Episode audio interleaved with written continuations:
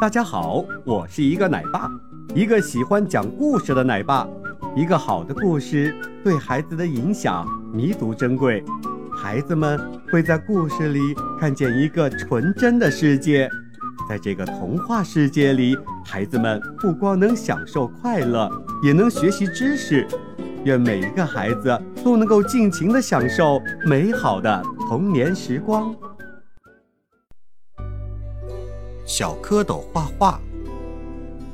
池塘里有许许多多的小蝌蚪，小蝌蚪的尾巴一甩一甩的，真帅。小蝌蚪在干什么呢？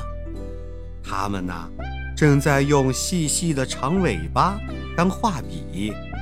认认真真的写作业呢，写呀写，写出了一行行没有格式的小诗。画呀画，画出了一池看不出谜底的画谜。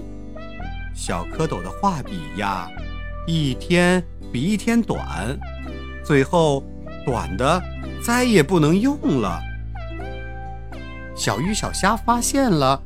嘀嘀咕咕的咬着耳朵，哎呀，快看，小蝌蚪一定是学坏了，要不啊，它们的尾巴怎么没有了呢？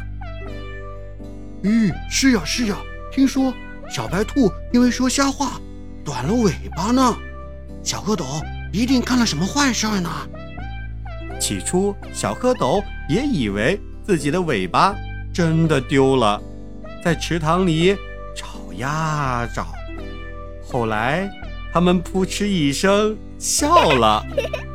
妈妈不是说过吗？孩子，掉了尾巴，你们就算是长大了，就可以到岸上去找小朋友啦。他们一蹦一跳地跃出了池塘，变成了一只只可爱的小青蛙。好的，今天的故事就讲到这里。小朋友们，在这个故事里，你学到了什么呢？记得和爸爸妈妈去分享哦。我们下期再见。